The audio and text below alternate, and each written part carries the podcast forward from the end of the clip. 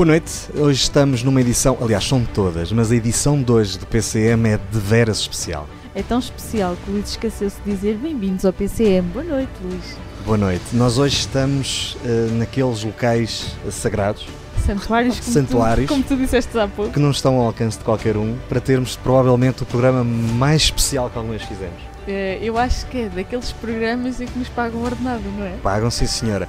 Se é que há uns anos atrás, quando começamos a fazer isso, nos dissessem um dia vais entrevistar em casa uh, da própria pessoa um dos maiores escritores que temos na região e no país, ninguém acreditava. Ninguém acreditava, nem nós. Mas a verdade é que estamos hoje com o Pires Cabral.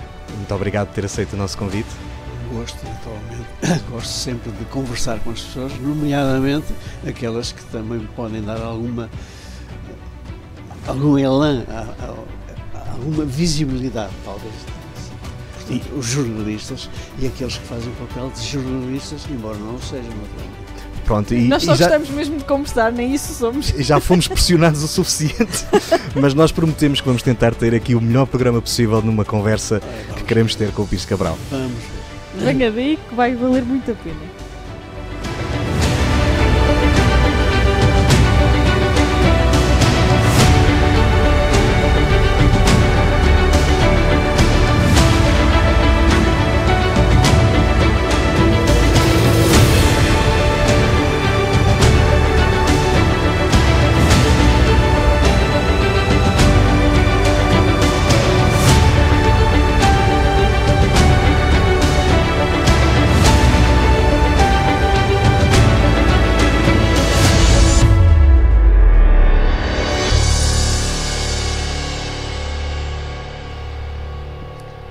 Pires Cabral é conhecido como ficcionista e poeta. Publicou pela primeira vez em 1974 e elegeu a poesia para começar o seu percurso como escritor. Algures, a Nordeste, foi o primeiro de 19 títulos, pelo meio, oito livros de contos e seis romances. Vários prémios e galardões numa vida que dividiu com o ensino e a cultura.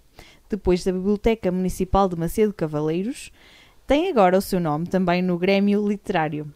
Recebe-nos hoje aqui em sua casa, neste santuário, e bem-vindo ao nosso programa. Muito obrigada. Bem-vindos à minha casa. Muito obrigado. Uh, foi um dos grandes impulsionadores do Grêmio Literário. Uh, ver lá o seu nome associado é, é especial. É sempre realmente, repara, quando, quando nos dão. eh, É sempre aquela questão da visibilidade. Quando nos dão alguma visibilidade, é sempre uma coisa que nos agrada. Eh, Eu não pediria a ninguém que pusessem o meu nome numa, num grêmio literário, nem numa biblioteca, nem em sítio nenhum. Mas se o põem, é porque têm, pensam que, que eu mereço estar lá, mereço dar, dar o meu nome àquela instituição. E de facto, e de facto eh, pronto, fico satisfeito com isso. Eh, Já tem sido a minha imagem usada para, outros, para outras finalidades que se calhar não são tão interessantes. Eu vou-lhes contar uma história engraçada. Aliás, já contei várias vezes em público porque acho-lhe sempre graça e vocês também vão achar piada. Eh, havia aqui em Vila Real um senhor que era engenheiro, mas não sei de quê. Eu só o conhecia de ver na rua, mas sabia que era um senhor engenheiro qualquer coisa. E esse engenheiro, uma, que não falava, quer dizer, não nos conhecíamos, não tínhamos relações nenhumas com. Mas um dia ele para- para-me na rua, olha, ontem lá o vi em Barcelos. Em Barcelos?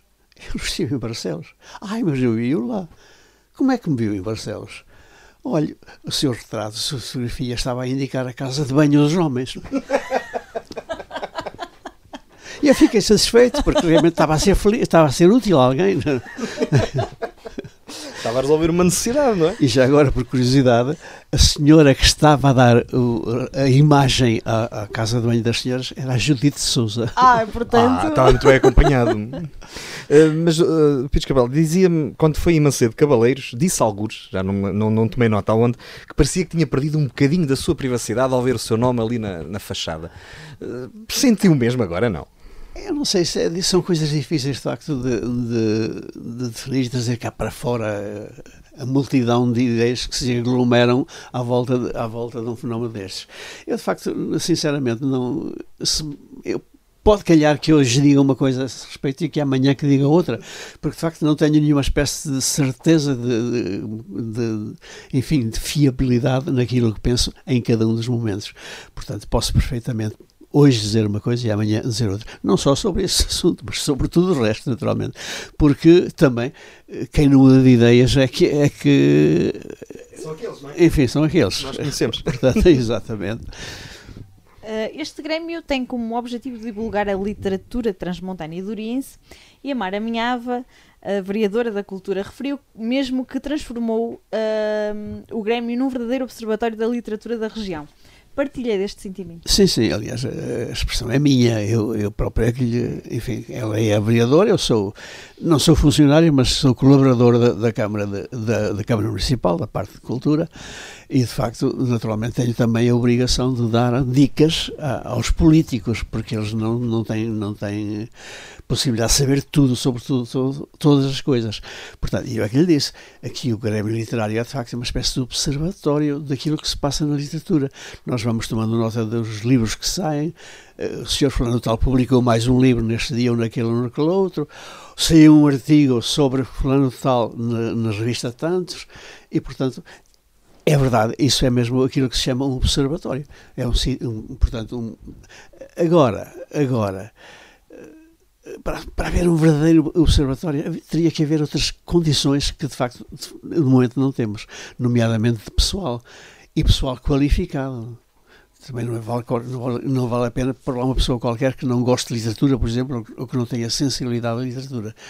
Uh, mas eh, realmente precisaríamos, para, para aquilo funcionar verdadeiramente como um observatório eficaz, teríamos de ter mais pessoas lá a trabalhar e pessoas que soubessem aquilo que estão a fazer, naturalmente. E daquilo que se observa através do, do, do Grêmio, uh, qual é a sensação que fica? A região está ativa, está a mexer na literatura? Há bons indicadores? Não eu, há? Eu gostava de dizer que sim, eh, mas de facto às vezes tenho as minhas dúvidas em relação a isso também. Os indicadores, indicadores que, que há naturalmente são quase exclusivamente a publicação dos próprios livros. Uhum. Nesse aspecto, as coisas estão a correr bem porque há imensa gente a publicar. Agora. Não quer dizer é que todos fossem dignos de publicação. Ora bem, agora, agora publica-se muita coisa que era melhor que não se publicasse, pois. naturalmente.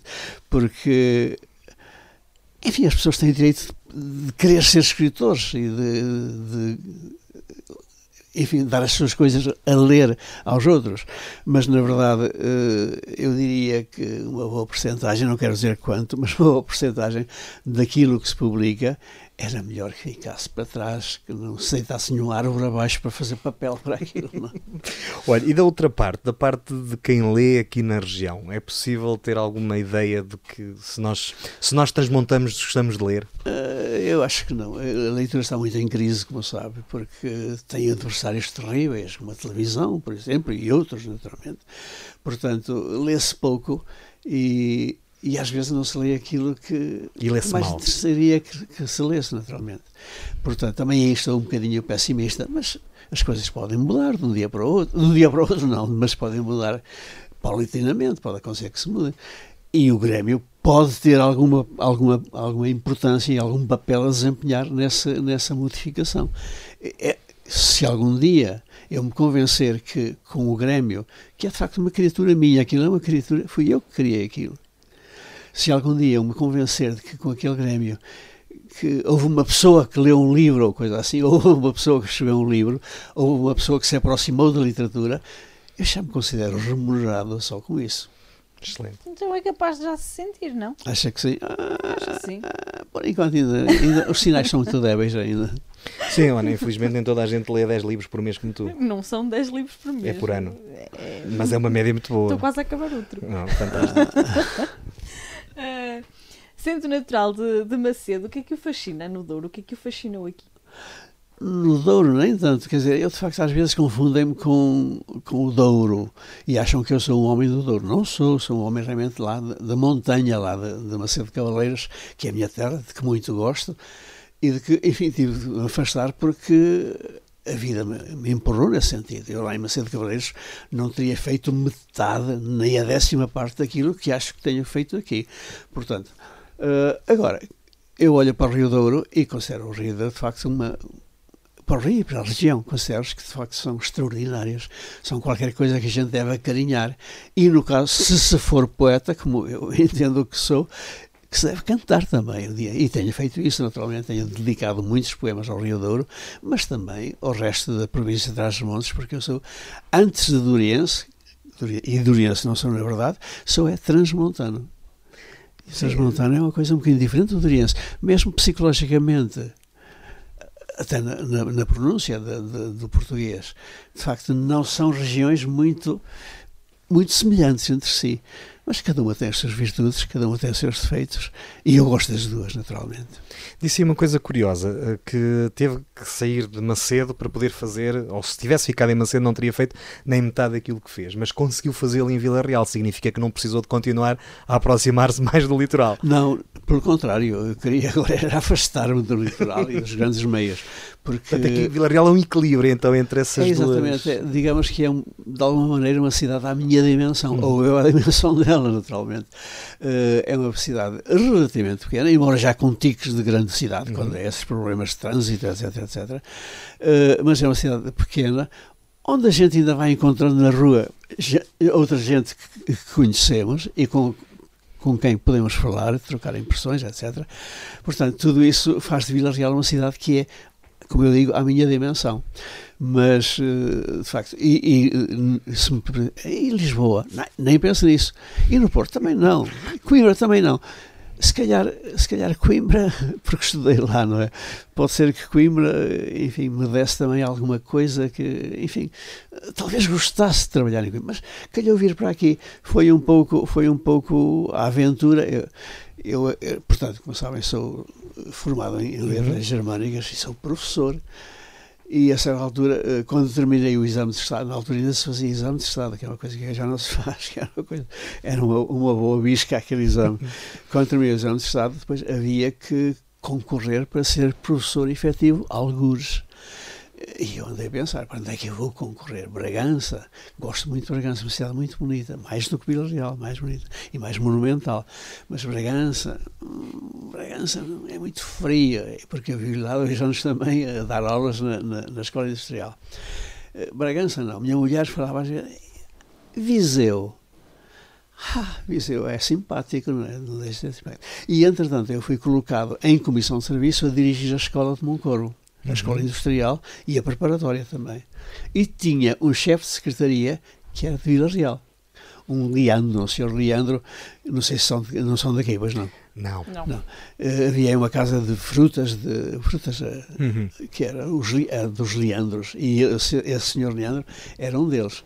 E então o senhor Leandro é que me convenceu era o meu chefe de secretaria, e é que me conheceu, ó oh, senhor, aquilo lá, qualquer dia há uma universidade lá, qualquer tem, aquilo está em grande, em grande desenvolvimento.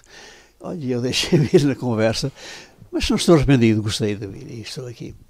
Sendo um, um, um, escritor que tanto escreveu e tanto cantou sobre Trás-os-Montes, como é que viu a região ao longo destes anos todos? A região de Trás-os-Montes? Sim, a evoluir. Este, este ecossistema onde, onde habita, entre Trás-os-Montes e o Douro, entre o xisto e o granito, como também ah, ali alguns. O xisto e o granito, exatamente. Eu, de facto, tenho escrito muito. Querem ver o que, o que eu tenho escrito? Olhem para aquela estante ali assim. Tudo aquilo são trabalhos meus. E se olharem para esta aqui embaixo, em todos aqueles livros eu tenho alguma, alguma colaboração, ou um poema, ou um conto, uhum. ou uma crónica, ou aquilo que seja. Portanto, tenho realmente escrito muito e tenho dedicado muito da minha escrita a Trás-Montes e Alvador. Agora, tenho revelado o amor que tenho pela, pela região, mas não tenho a ilusão de pensar que eu, cantando Trás-Montes, etc., que vou modificar as coisas. Não, apenas tento levar as outras pessoas a pensarem e a gostarem de Trás-os-Montes tanto quanto eu gosto. E penso que através da poesia que se escreve, às vezes podemos levar pessoas, de facto, a isso, a que tomem uma atitude em relação a Trás-os-Montes semelhante àquela, à minha própria atitude acaba, acaba por conseguir eh, mudar alguma coisa. Pelo menos na cabeça de, algumas pessoas, algumas pessoas sim, podem que... sentir atração por vir conhecer. Mas, mas de facto, reparem, o transmontano é, é casmurro também. É, tem dificuldade. é uma das nossas melhores características, ou não? É, é, é tem, tem dificuldade em evoluir. E eu, de facto, não sinto que tenha capacidade para fazer evoluir. Agora, que vou partilhando com eles aquela centelhazinha que tenho cá dentro da cabeça, vou partilhando na esperança de que as pessoas gostem e, e que se abram um pouquinho mais à, região e ao amor à região.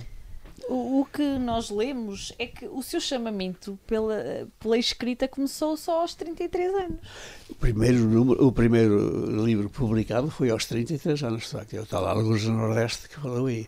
Mas uh, realmente, antes de publicar um livro, a gente já vai escrevendo, vai metendo na gaveta, uh, passado algum tempo, pega naquilo outra vez e vê que não presta e rasga, ou pensa que vê ali qualquer espécie de potencialidade ou de, de, de alguma espécie de, interesse naquilo e vai guardando, vai deixando de vai deixando amadurecer, até que um dia.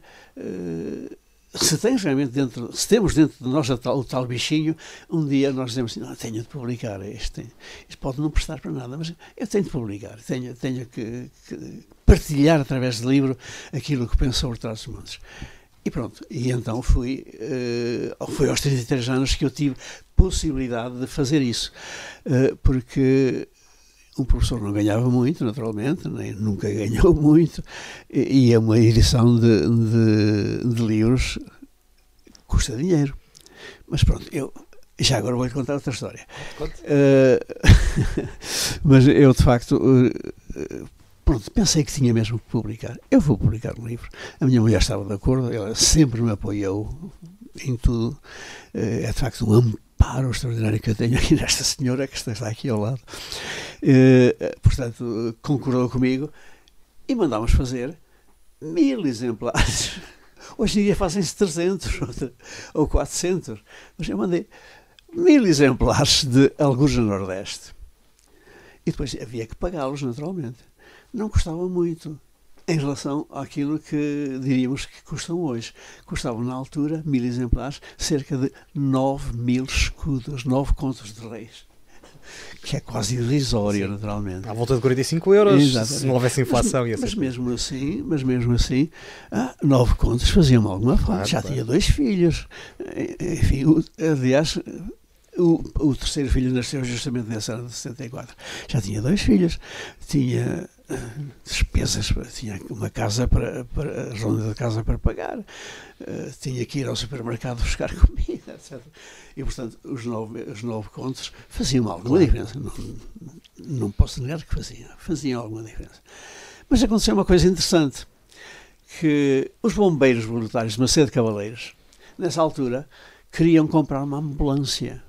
Não tinham ainda ambulância e queriam comprar uma ambulância. E então fizeram-me esta proposta. Olha, nós compramos, pagamos a edição e você dá-nos dá os livros.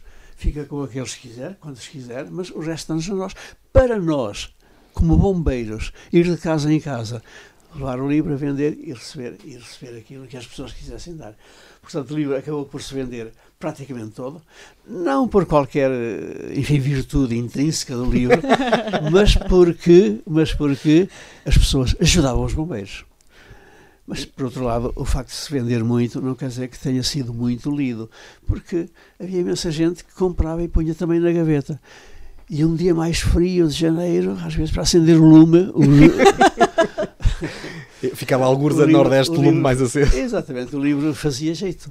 Não, mas provavelmente até dava para, mais chama. Para não falar em outras utilizações, não vale a pena, não vale a pena aqui falar delas. Mas, eh, há pouco, eh, desculpa, há pouco falou-nos que antes de, de publicar o livro tinha já muita coisa escrita na gaveta e neste momento ainda tem muita coisa na gaveta? Nesta, agora, nesta altura já publico com mais facilidade e, portanto, não, não costumo acumular muita coisa na gaveta. Mas há. Mas há, mas há coisa na gaveta. Se quiserem depois estudar, passar aqui uma vista de olhos, podem passar.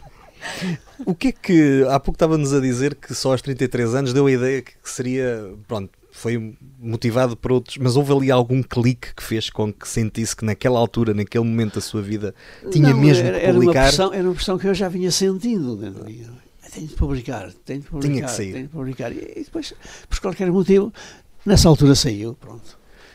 Uh, fiz ainda um protótipo antes de, de, publicar o livro, que também anda por aí, depois se quiserem ver, que é uma espécie.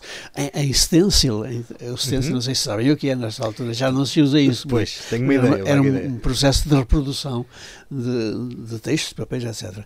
Portanto, fiz uma espécie de, como eu digo, um protótipo do Alguns do Nordeste.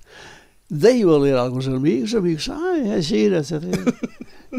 com essa animação? Exatamente, então eu, eu publiquei. E tive a sorte, de facto, de dois críticos literários da época terem lido o livro e terem gostado do livro. Acharam bom. Um deles é o Joaquim Manuel Magalhães, uhum. Que, é daqui da Régua, etc., mas vivia em Lisboa, em, Lisboa, em Barro Calvo, ali para lá para o pé, para aqueles, já perto de Lisboa. E, de facto, ele eh, gostou muito do livro e fez, na altura ele fazia uns programas na televisão e fez um programa sobre o livro. O que significa, de facto, que as pessoas começaram, algumas pessoas, aquelas que se interessam por estes problemas da, da literatura, começaram a ouvir falar em. Anto, na altura era o António Manuel Pires Cabral, que era de facto, era esse o meu nome. Eu vou contar outra história daqui a bocadinho. uh, O outro, o outro crítico literário, um tal Luís Miranda Rocha, que era um rapaz uh, muito tímido. Eu não o conheci pessoalmente, mas muito, sei que era muito tímido, mas era um ótimo crítico do Diário de Lisboa, Luís Miranda Rocha, que também gostou muito, também publicou. Eu tenho esses textos que eles publicaram, tenho aqui também. Coleciono toda a minha bibliografia passiva. E então, uh, pronto, foi o que eu precisei, foi esse elan de dois críticos conceituados me dizerem publique, porque de facto a sua poesia tem, tem, tem, tem interesse. Pode publicar. Se nós tivéssemos que lhe dar um rótulo, uh, que não queremos fazê-lo de forma alguma, mas se tivéssemos que o fazer, definia-se como poeta ou como ficcionista? As duas coisas. As duas coisas. Até se calhar Uh, ora, vamos lá ver. A gente come, o, poeta, o, o, escritor português começa sempre pela poesia. Sempre é um, é um, é um exagero. Mas é muito frequente, de facto, o escritor português, ainda que venha a ser depois um grande romancista, etc., mas começar pela poesia. O próprio José Saramago, sim, os primeiros livros foram de, de, poesia também. Uh, e eu gosto muito de fazer poesia. E a poesia dá-me, de facto, momentos extraordinários de embevecimento, etc, etc. Eh, mas se, me pergunta assim, então, e, a, e a ficção? É a mesma coisa. A mesma coisa, eu gosto imenso também de escrever. Agora ando a escrever um romancezito outra vez. Estou, estou é. aqui, antes de vocês chegarem. Gosto, então. Eh, Já há algum tempo que não fazia romance, antes do, do Feliciano, não era? Exatamente, o Feliciano foi ano passado. Portanto, Sim, foi ano passado, mas, mas quebrou ali um interregno. Houve, houve um, um interregno bastante, bastante longo, porque às vezes também as editoras não estão muito para para romance. Mas durante esse interregno escrevi um romance, que aliás é o meu melhor romance, que se chama O Cônego, Sim. que é um romance que eu me atrevia, deixando de lado a modéstia, que, que às vezes só atrapalha, que eu diria que é um bom romance. E tenho realmente recolhido, eh, enfim, opiniões de toda a gente no sentido de que é um grande romance. Eh, portanto, também os romances também me interessa tanto quanto a poesia. Mas se for crónicas, também gosto de escrever crónicas. E escrevi imensas, mais, mais de um, um milhar delas. Uhum, eu realmente já escrevi muito, caramba. Já, já, já, me gastei muito por dentro. Mas, olha, ou não. Ou não, ou, ou não, não. Ou não, exatamente. Uh, Vasco Graça Moura disse em tempos que era um dos maiores poetas ligados ao Douro. Sente esta responsabilidade? Já nos disse que não se sente muito ligado Douro, ao Douro, não é? Uh, não sinto muito ligado ao Douro. Mas, mas uh, eu ouvi o, o Vasco Graça Moura dizer isso, foi na entrega do prémio Dom Dinis, uhum. uh, na casa de Mateus. Mas eu sempre aspirei um bocadinho mais longe do que o próprio Douro e Trás-os-Montes. Sempre quis ser não um poeta da região, mas um poeta nacional. E até com alguma expressão, vá lá, internacional, pouca, mas tenho já livros traduzidos para espanhol. Em várias línguas. Tenho, várias coisas. Portanto, quando me circunscrevem ao Douro, eu não gosto muito. Eu não gosto muito. Eu não, não quero ser considerado como poeta, muito menos regionalista, então isso ainda é pior, regionalista. Folclorista, aquele tipo de, de literatura que, eh, enfim, folclórica quase. É o contrário daquilo que eu faço. Eu faço uma, uma, uma, uma, literatura que se afasta desses padrões e ainda bem que se afasta desses padrões. Mas, portanto, respondendo, só confirmando aquilo que dizia, eh, não fiquei particularmente feliz com essa expressão do, do, uhum. do Vasco Graça Moura. Preferia que ele dissesse que era um escritor, um poeta a nível nacional. Mas pronto, ele, ele, ele, disse assim, ele disse assim, ele, ele é, era, era, um grande, era um grande crítico também, um grande poeta, um grande poeta e um, e um bom amigo, não propriamente, não era, não éramos, uh, falámos três ou quatro vezes, mas entendíamos bem. E portanto uh, tenho que me, enfim, resignar aquilo que ele disse, mas como digo, preferia que tivesse dito um bocadinho mais além, mais alto. mais alto. Bem, eh, por esse ponto de vista, o próprio Marcelo Rebelo Sousa, na altura, também disse que depois de Camilo e Torga, foi quem soube melhor escrever sobre esta região. Também considera essa quem parte. É que disse isso? O Marcelo Rebelo Sousa. Onde é que disse isso? Eh, eu posso lhe ver a referência, não a tenho aqui comigo. Ah, então, mas, tenho, mas, mas posso lhe ver não isso. Tenho, Já não tenho esse, esse conhecimento. Hum. E, e, naturalmente que é uma coisa que me convém conhecer, e até claro, porque claro. é ir no computador também. Uh, pronto, se calhar o Marcelo. Sabe que é o Marcelo Rebelo Sousa? Eu, eu, penso que terá sido mesmo na, também na altura da, da entrega do Prémio Tom Diniz. Então foi o Ianes. Ah, o Ianes, desculpe, o, o Cavaco. Certo, também falava, foi, foi mas o por acaso de que leu, aí, não... que leu aí um texto, de facto, na entrega do prémio, uhum. leu um texto onde diz coisas semelhantes a isso. Sim, yes, ok. Uh, e pronto, mas também o Cavaco nunca leu um romance, penso eu. Uh, tem também os seus assessores que lhe dizem: uh, Olha, Pires Cabral, então tenho que falar sobre Pires Cabral. Arranja-me aí qualquer coisa. E, e, lá tem os seus assessores que lhe arranjam qualquer coisa. Às vezes coisa. fica essa sensação, não fica? Que são palavras assim de circunstâncias escritas por outros. É, é. E, e, era tão mais não bom. não se podem bandeirar em arco com essas, com essas palavras. Era tão mais bom que realmente viessem do, do sentimento e do conhecimento. E do conhecimento, dos, dos críticos, claro. do, literários, etc, etc. Isso era melhor, era melhor, é melhor. Recebeu ao longo da, da sua carreira vários prémios ou algum que lhe tenha ficado assim particular na, que lhe tenha Todos eles são simpáticos. Todos eles são simpáticos. Claro, o primeiro que recebi foi uh, sobre São Cirilo, que é um uhum. o primeiro romance que escrevi, e recebi um prémio que na altura valia 500 contos. Já, já, não, é, já não é um pequeno prémio, já era um prémio interessante. Era do Círculo de Leitores. Uh, e de alguma forma uh, também foi um prémio que ajudou as pessoas a olharem para mim este tipo se ganhou este prémio, porque era um, era um prémio prestigiado. Mas todos os outros que fui ganhando aí, são 10 neste momento, 10 prémios, todos eles são perfeitamente, para mim, são perfeitamente prestigiados. E gosto de os ter. O Dirias é um grande prémio. Uhum, sim, exatamente. O prémio Luís, Luís, uh, Luís Miguel Nava sim. é um grande prémio, porque é um prémio instituído à memória de um grande poeta. O prémio de Braga, que é de, de, de, como é que ele se chama? É o não é Dirige, é Domingos Teixeira, que é, um, que é um industrial que presta muita atenção à cultura e à cultura dos seus funcionários, dos seus empregados, e que realmente instituiu esse prémio em Braga para, para enfim, premiar eh, enfim, obras que o merecessem. Eram 15, na altura também, eram 15 mil escudos, portanto, 15 contos de reis. Também já não era brincadeira.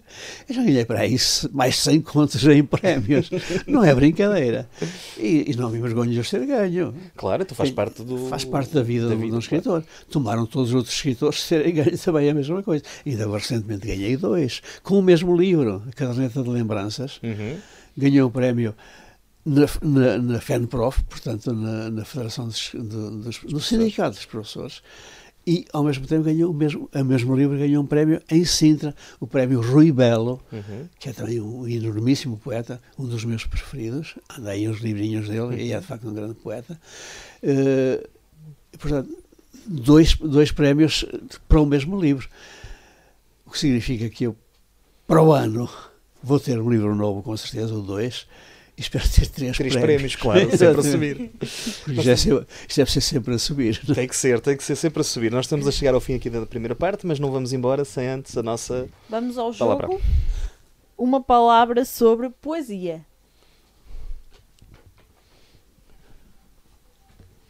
Não mensagem.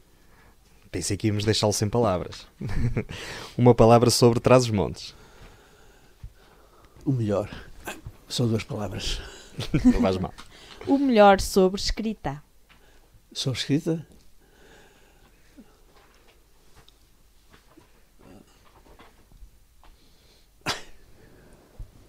Tenho que pensar.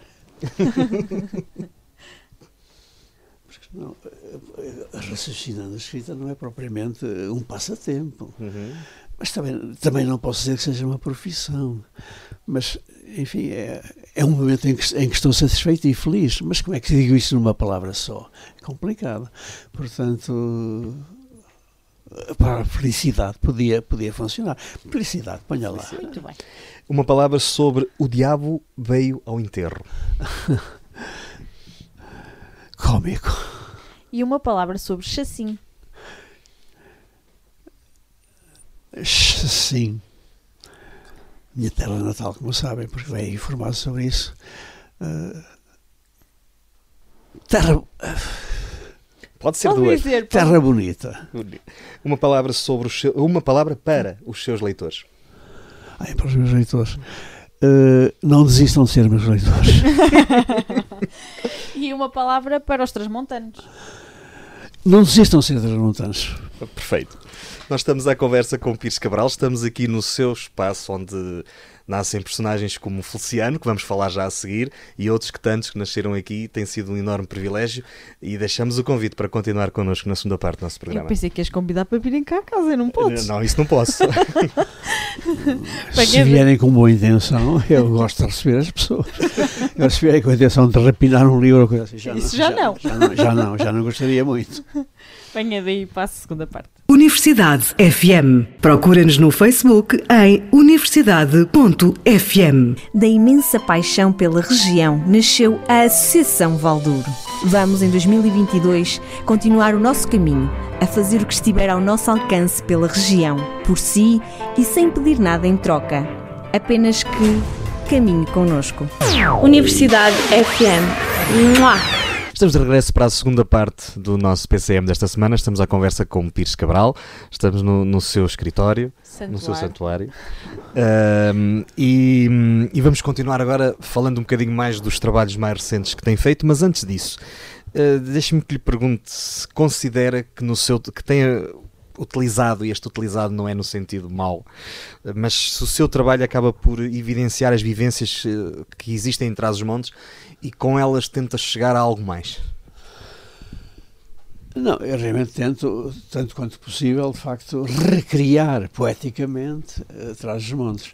Mas, mas de facto, não, não, entendo, não entendo que é, que é enfim, que- que- aquilo que disse há bocado, não entendo que seja capaz de o modificar através da poesia. Trás os Montes é Trás os Montes, é o que é. Eh, e ele contenta-se em ser cantado, em ser eh, louvado através da poesia. De resto, eh, mais nada do que isso. A terra é a mesma, um bocadinho mais gasta, porque todo, ano, ano após ano, de facto, a agricultura vai. vai e agora já não, porque já não há agricultura também, não é? Mas antigamente havia. Eh, ano após ano já era preciso deixar as terras de pousio durante um ano, que era para ganharem mais algum, enfim, sais minerais e esse- todo- eh, todas essas substâncias que fazem falta para as culturas. Mas, eh, olha, já, perdi-me já. já não Não, que estávamos a falar da, da, da eventualidade. Eu estava-lhe a perguntar se, se no seu trabalho hum, acaba por usar as vivências que descreve para tentar chegar a algo mais. uh, Não, mas não, pronto, já me não, disse que não. não, não. E eu, a seguir ia, ia puxar ainda novamente o assunto a perguntar-lhe, mas então no, no romance, neste último, no Feliciano, no Feliciano Boa Aventura, portanto chama-se Feliciano o romance, Ah. Trigais não é Macedo Cavaleiros. É capaz de ser. é capaz de ser. Se bem que Macedo de Cavaleiros, que é hoje cidade, cuidado. mas é cidade à custa também das aldeias, Pois. Olá, inclusive a Grijó. Tiveram de juntar aquilo tudo para dar um número suficiente de habitantes. É, todos esses, eh, portanto, esse- esses critérios que levam à criação de cidades. Mas, eh, de facto, Trigais, de alguma forma, é Macedo de Cavaleiros. Mas de alguma forma também não é Macedo de Cabreiros, porque Macedo de Cabreiros, eh, e eu vivi lá portanto, é a minha terra, vivi lá até sair para Coimbra para estudar, vivi sempre lá. E não tenho ideia de que houvesse lá aquele tipo de, de quase coronéis brasileiros, como existe no Feliciano, nem esse, aquele tipo. Quer dizer, digamos que não, não reconheço inteiramente que Trigais com Macedo de Cavaleiros. Embora tenha alguma coisa Macedo de Cavaleiros. Isso tem, mas de facto não, não, não é totalmente não é Macedo de Cavaleiros. Este é um livro que nasce na pandemia. Uh, foi a pandemia que o fez regressar ao romance após 15 anos. Podia ter sido, mas de facto, não. Eh, eu de facto escrevo aquilo para que estou virado em determinado momento. Nessa altura estava virado para o romance. E e às vezes eh, começa um romance eh, começa por uma brincadeira, uma página que se escreve até, sem qualquer intenção de publicar. Mas que a gente olha para aquilo, olha, tem piada, vamos seguir aqui este caminho. E começa a seguir por ali fora e às duas por três está a escrever um romance. Foi como aconteceu no, no, no Feliciano. Foi um, totalmente uma coisa que. ideias que vinham surgindo umas após outras. Repara uma coisa: no São Cirilo, que foi o primeiro romance, eu fazia, fiz, tive o cuidado de fazer um plano minuciosíssimo daquilo que ia acontecer. Aqui acontece este, depois aparece aquele, depois conhecem-se, depois amam-se, depois é, é, por aí fora. E era um conjunto de artigos de, sei lá, para aí 30 ou 40 artigos de momentos que eu, que eu tinha. Cheguei ao quinto momento, o romance autonomizou-se já não nos digam nada. São eles depois romances que se fazem a si próprios. É uma coisa curiosíssima. É uma coisa interessante. A gente vai com toda a intenção. Vai acontecer isto e aquilo e aquilo outro. E quando acontece uma dessas muitas coisas, já, já é muito. Porque o romance tem essa potencialidade. Autonomiza-se. Não somos nós que o guiamos depois, é ele que nos guia a nós. É ele que nos vai arrastando. É uma coisa extraordinária. Mas é verdade, pode acreditar nisto que lhe digo. Porque me aconteceu em todos os romances que escrevi. Isso Há quase... sempre uma ideiazinha que, que permanece princípio e fim. Isso tem de haver. Mas as peripécias todas à volta disso eh, vão surgindo na altura. Não estão previstas, não, eu não as tinha previsto. Mas isso também é vai da, da, capacidade criativa da pessoa. Eh, eu, eu enfim, orgulho-me de ter alguma capacidade de imaginação e de, e de, criação. E, portanto, às vezes uma simples palavra dá-me imediatamente a ideia para, um, para uma historieta, para um, uma, frase, um parágrafo, etc. Mas é isso que eu digo. O romance, mais do que a poesia, a poesia, de facto, enfim, é quando me ponho a fazer uma poesia, eu já levo aquilo que quero e habitualmente chego ao fim com aquilo que quero. Mas também acontece às vezes que não, também acontece às vezes que, a meio da poesia, começam a desenhar-se outras possibilidades e a gente começa a seguir por elas fora e deixa, abandonou aquilo com que tinha começado. Também acontece, mas não tanto como agora no romance é isso mesmo que, que, acontece. Na poesia consegue domar melhor. Mais, um bocadinho. Mas, mas como lhe digo, às vezes acontece isso, que, que a gente está a escrever um poema e tal, e eu vou dizer isto e aquilo e aquilo outro, tal, mas uma palavra que se usou ali, de repente, é uma epifania, faz-nos nascer um, um, é um clique, como disse há bocado, uhum. faz-nos nascer uma ideia. E realmente deixamos aquilo que estávamos a fazer para fazer uma coisa diferente. Às vezes aquilo que nos, que nos, está a descrever dá a sensação que são os personagens que vão escrevendo o livro. Exatamente, mas é isso mesmo. Não devia ser ao contrário.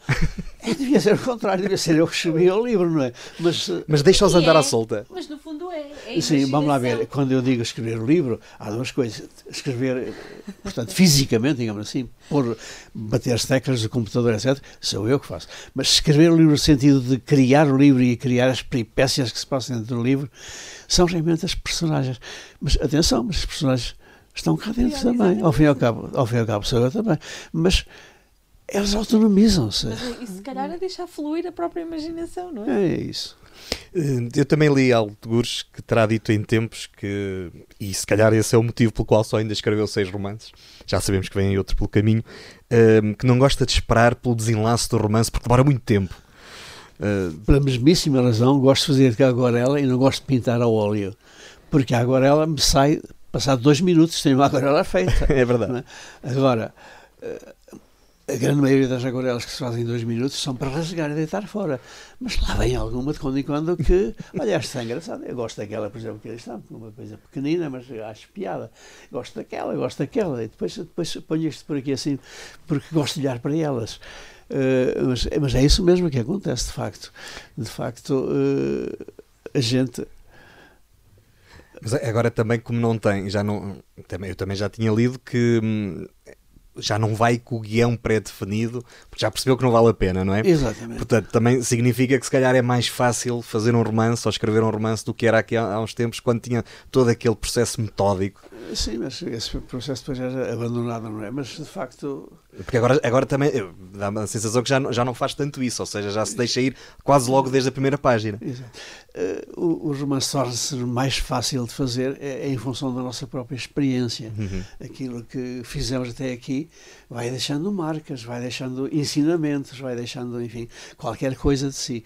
E, e a gente vai aproveitando depois esses materiais todos uh, no romance que está a fazer.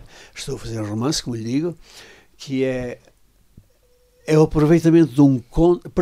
Antes disso, é para que vejam realmente como, como as coisas evoluem na cabeça do escritor e como, de facto, às vezes salta de uma coisa para outra com toda a facilidade. Este romance que estou a escrever agora foi primitivamente uma peça de teatro. Chamava-se A Sentinela e o Muro e foi, e foi representada pelos grupos de teatro de Vila Real. Depois, a certa altura, olhei para, para a peça já há muito tempo que não, que não tinha visto, mas apareceu-me numa gaveta. Não está publicado em, em, livro, mas está, anda aí em papel na gaveta. E no computador também já está.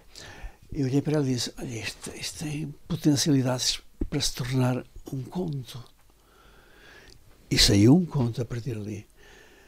E olhei para o conto e disse: Mas isto é capaz de dar um romance. e se eu fosse um cineasta, era capaz de dizer, isto é capaz de dar um filme. E se fosse música, era capaz de dar uma sinfonia. Portanto, realmente, eh, a gente nunca pode dar nada por garantido. Há sempre qualquer coisa que nos desvia do que queremos. E pronto, isso é bom. E isso é bom. Eu gosto que isso aconteça. Fantástico. Uh, praticamente ao mesmo tempo que este, lançou a caderneta de lembranças. Porquê é que diz que é uma espécie de testamento que deixa aos seus, aos seus herdeiros? Eu não tenho muito que deixar aos meus filhos, de facto. Não sou rico. Ah, tenho, enfim, alguma coisa há, naturalmente. Mas uh, penso que a herança melhor que posso deixar é aquilo que, que escrevo, que, de, que deixo nos meus livros. Uh, mas de facto isso também é daquelas frases que às vezes saem uh, sem que a gente tenha Não, verdadeiramente a, a, intenção de dizer aquilo. Mas de alguma forma, quando fala em testamento poético, de alguma forma é também dizer que é uma súmula de, de tudo aquilo que fiz até o momento. É uma espécie de um resumo total que já próximo da hora fatal, enfim, falar dessas coisas, que de facto a gente sente a necessidade Onde chegar lá também. a gente sente a necessidade de deixar qualquer coisa mais sólido.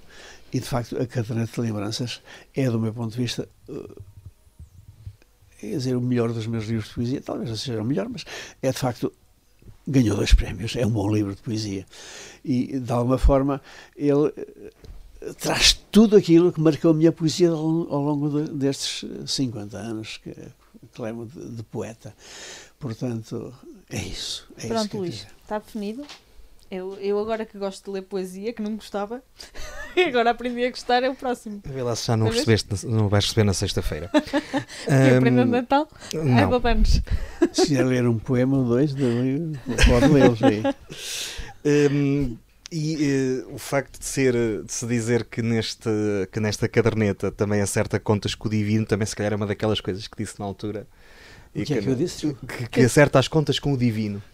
Ah, também se calhar foi uma daquelas isso, coisas que disse. É, isso é capaz de não ser tão.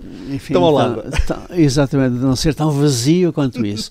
Porque efetivamente eu tenho uma relação difícil com o divino, muito difícil. E a todo momento procuro acertar contas com Deus. Normalmente não acredito em Deus, mas há momentos em que ele se me impõe e tenho que acreditar. E tudo isso, de facto, me baralha por dentro e me espicaça para que, através da poesia, tente explicar esse, esse assunto. E, de facto, a parte mais substancial da caderneta de lembranças é o diálogo que estabeleço com o Divino, com Deus, a quem trato por tu. E Ah, bem, eu também. Também trata por tu. Todos nós tratamos por tu. Ele também nos trata por por tu tu, a nós. é? Também Claro que trata por tu a nós. Uh, Perdi-me. eh, há uns meses tinha, disse também numa entrevista à Visão que se sentia mais livre. O que é que isto quer dizer? Que me senti co- Que se sentia mais livre. quando? Disse há uns meses numa entrevista ao Jornal das Letras. Ai, mas que me sentia agora mais sim, livre. Sim.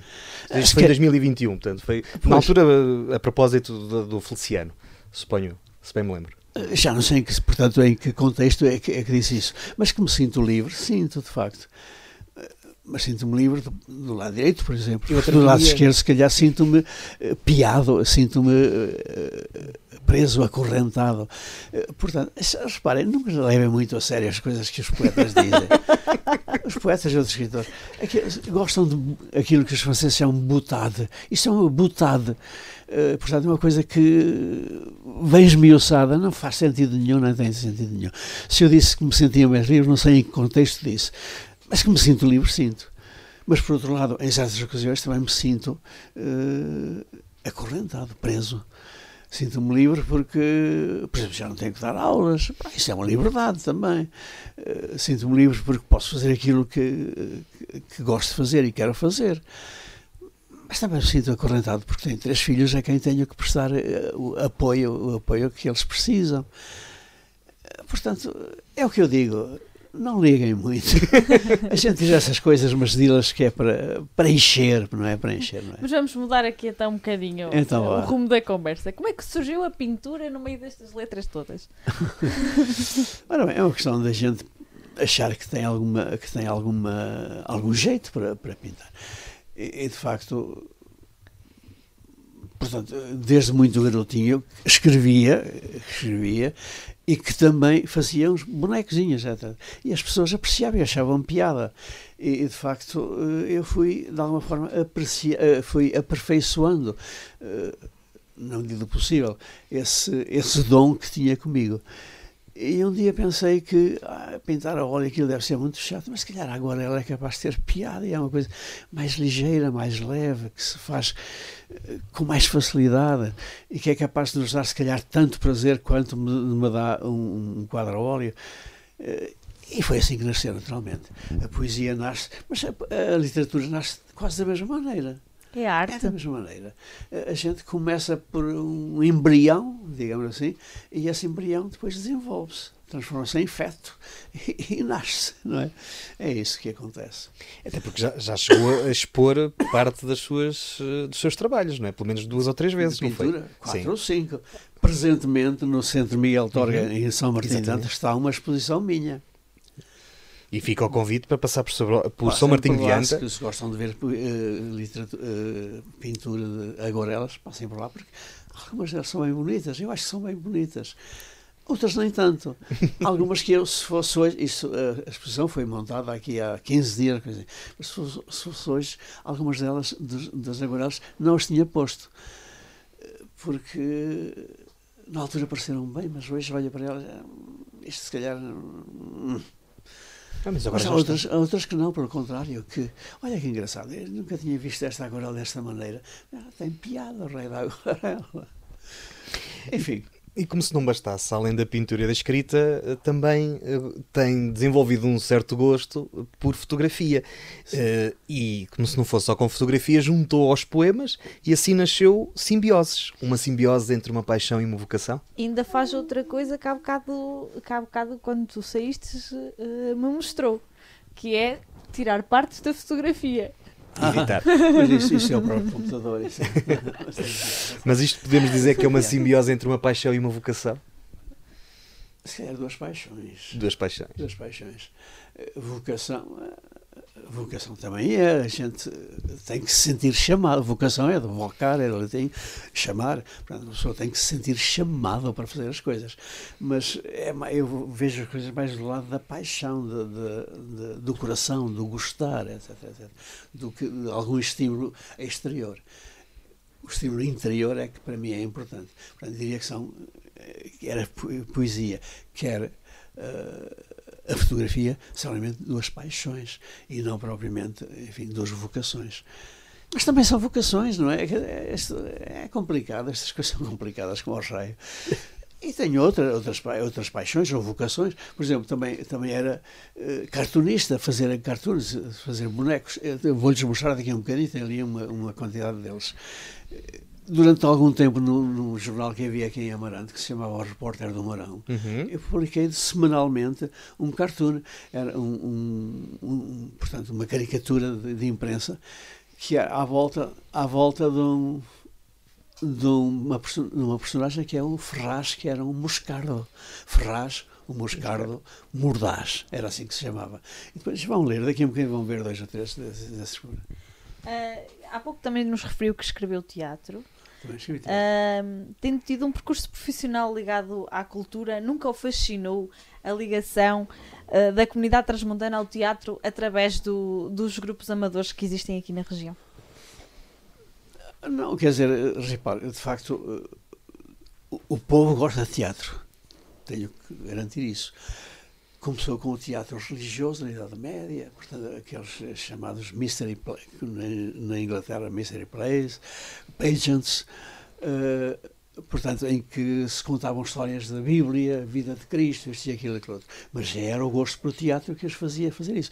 Não seria só o gosto pelo teatro, seria também uh, o interesse que tinham em, em, divulgar eh, as páginas religiosas que convinha divulgar. Mas eu acredito que o povo transmontano que tem realmente gosto por teatro, tem. Uh, hoje em dia, eh, esse gosto também se pode manifestar através da, da apresentação de peças. Sim mas muito mais através da assistência a peças montadas por, por, estruturas já quase profissionais, como é o caso da Fila Andorra.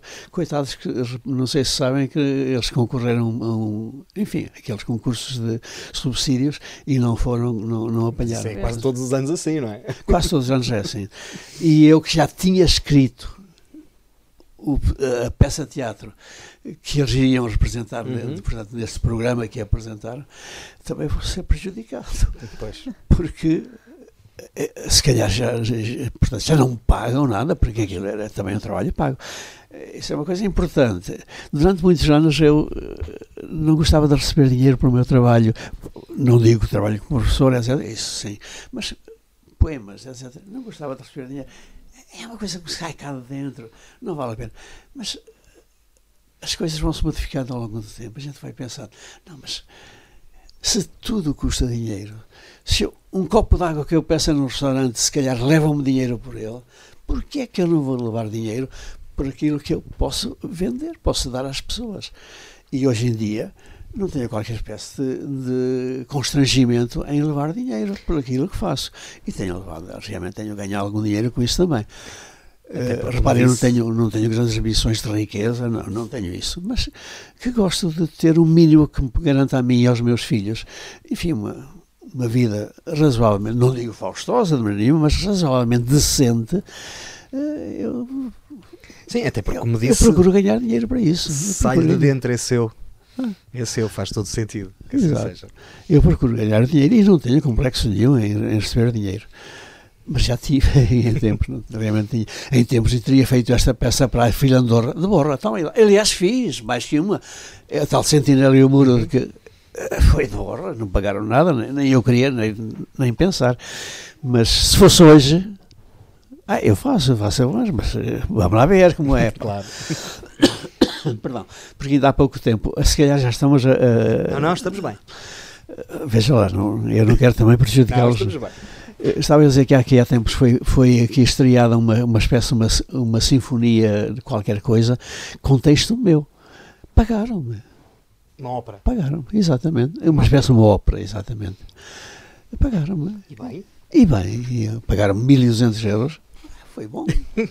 foi bom. Tema perda da identidade cultural da região, que muitas vezes até são as associações que, que vão preservando. Teme que nós possamos estar a perder isso aqui em Trás-os-Montes, a nossa identidade, aquilo que, nos, que no passado nos terá definido e nos terá eu tornado acho, aquilo que somos. Eu acho que não é só em Trás-os-Montes que, de facto, hoje em dia tudo aponta e tudo nos empurra para uma standardização, para uma, uma para as pessoas fazerem todas a mesma coisa à mesma hora em, em todos os países. Eu dizia outro dia num poema, não é da Caderneta de Lembranças, mas é do anterior, Salvero, de Frentes de Fogo, dizia que eh, uma das, das intenções de, Bru de, Bruxelas era fazer de cada português um belga. Isto, estão a ver o que é que eu quero dizer com isto? Sim, sim. Que de facto que eh, querem nos tirar a nossa identidade cultural. Mas ela vai sendo perdida, eh, mesmo que não haja. Perdão, a garganta hoje está a ficar, já falei muito, mas, mas atenção, mas não, vamos continuar a falar. Claro, claro, também já estamos a chegar ao fim. mas estava eu a dizer, estava eu a dizer que uh, realmente vai sendo perdida em toda a parte a identidade cultural, porque a televisão, por exemplo, aproxima dá-nos uh, a todos a mesma coisa uma, uma televisão eh, transmontana que, que, de alguma forma, seja um relicário da cultura transmontana e da identidade transmontana. Não há. Portanto, eh, o mais natural é que tudo isto venha a convergir num modelo único, em que todos os habitantes da Terra, os 8 mil milhões que já somos, que sejam ao mesmo tempo, que tenham ao mesmo tempo o mesmo tipo de identidade cultural. Eu tenho esse, esse receio, tenho esse receio, mas uh, também estou a exagerar. É evidente que um, um homem da Birmania ou, da, ou sei lá, da, de Burkina Faso uh, há de ser difícil para esse senhor uh, transformar-se num português, mas um português transformar-se num belga, se calhar já não é tão difícil, não é? Está-se a fazer um grande esforço nesse sentido, mas isso dava outro programa e outra discussão profunda. mas nós vamos aproveitar para ir ao nosso contrarrelógio, não é, Ana? 10 perguntas para um minuto. Se possível. Posso não responder, se calhar. Porque é, no minuto, as 10 no minuto, portanto, as 10 no minuto. cada uma 6 segundos, uma coisa assim. É, é, é não se preocupe que ninguém cumpre. ninguém conta. Então vamos lá ver. Tá? Sim. Macedo Cavaleiros ou Vila Real? Os dois. Poesia ou prosa? As duas. Qual o livro que mais gostou de escrever? É sempre o último que escrevi. E o que menos gostou? Uh, se calhar o primeiro que escrevi sempre. Qual é o seu poema favorito? Uh, é uma elegia do reencontro. Se quiser, podemos lê-lo depois. Acho que é realmente a minha poesia é difícil, é complicada, é, fere as pessoas por dentro e esse poema também fere um bocadinho. Mas podemos ler, depois gostava até de lhes ler. Sem ser Pires Cabral, qual é o seu escritor favorito? Uh, Aquilino Ribeiro, Camilo Castelo Branco. Tudo isto é Camilo, que está ali assim. Aquilino, Aquilino Ribeiro, tudo isto é Aquilino Ribeiro, também está ali. Eh, são os dois principais, são esses dois que escritor nunca leria? Acho que não posso afirmar isso de ninguém. Eh, eh, acabarei por lê-los a todos se tiver essa oportunidade. Não tenho ódio nenhum de classe a nenhum escritor. É isso que eu queria dizer. que poema é que lhe falta escrever? Ai, faltam muitos, faltam muitos, mas uh, aquele em que eu me confesso de princípio a fim uh, aquilo que fui, aquilo que sou e aquilo que penso de mim próprio. Isso ainda me falta fazer. O que é que o faz feliz? Ter uma família, ter amigos, poder escrever, ter alguma saúde, ela já não é assim tão boa quanto isso, mas ter alguma saúde, tudo isso me faz feliz, naturalmente. Amigos, família, etc.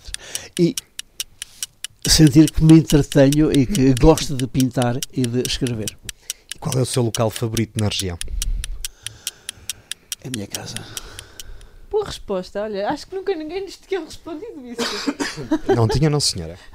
Hoje não temos o controle do tempo. Hoje não temos o controle do tempo, foi um Mas bocadinho mais um Hoje no programa. Isso é o que menos interessa, o que interessa foram menos respostas. No programa Mas temos uma última pergunta. Diga, diga. Sim. Olha os meus filhos. os três.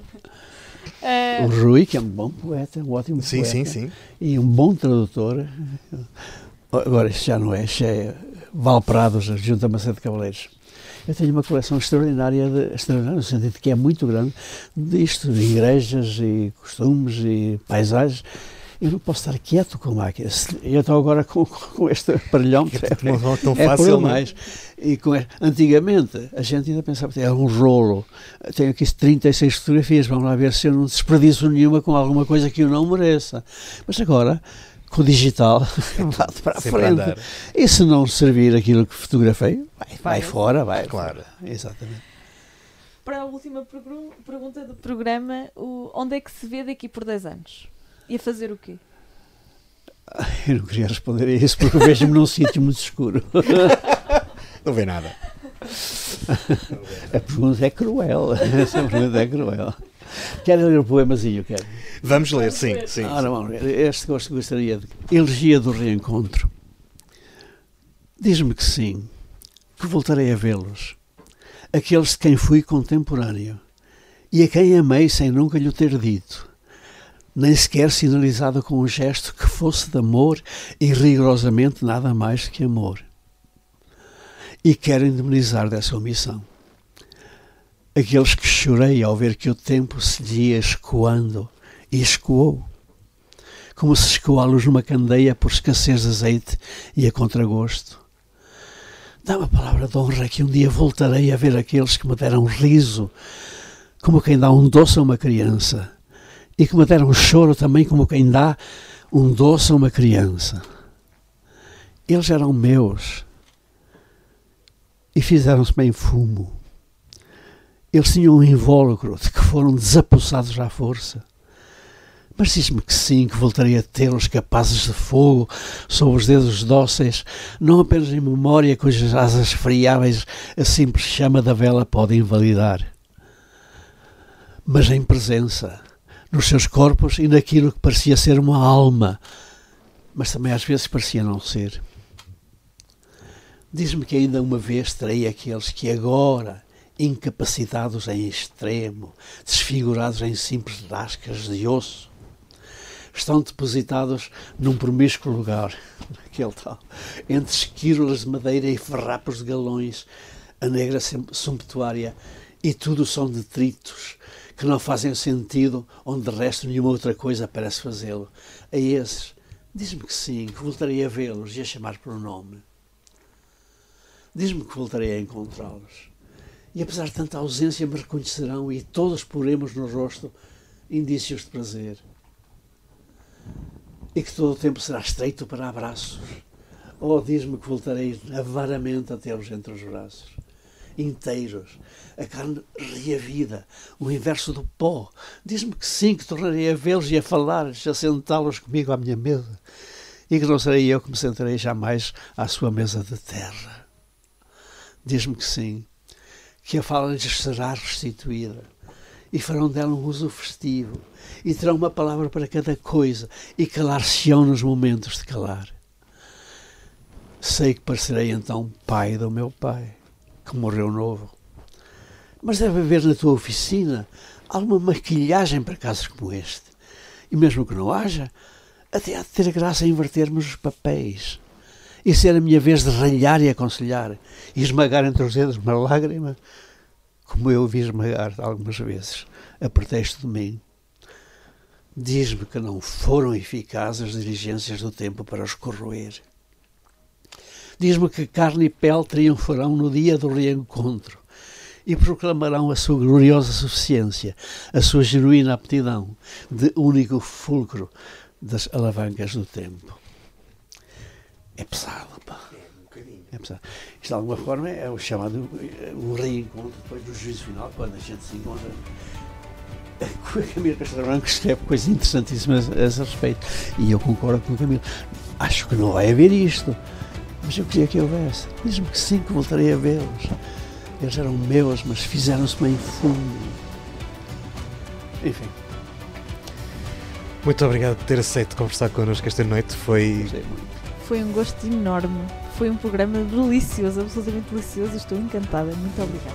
Então, Nós voltamos para a semana. O PCM estará convosco mais uma vez, todas as segundas-feiras às 10 na Universidade FM. Provavelmente não teremos, não teremos em nenhum santuário, mas este foi bom. Até para a semana. Até para a semana. Muito obrigada.